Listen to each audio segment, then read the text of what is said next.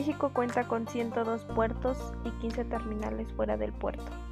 Cada semana te hablaré del mundo del comercio marítimo.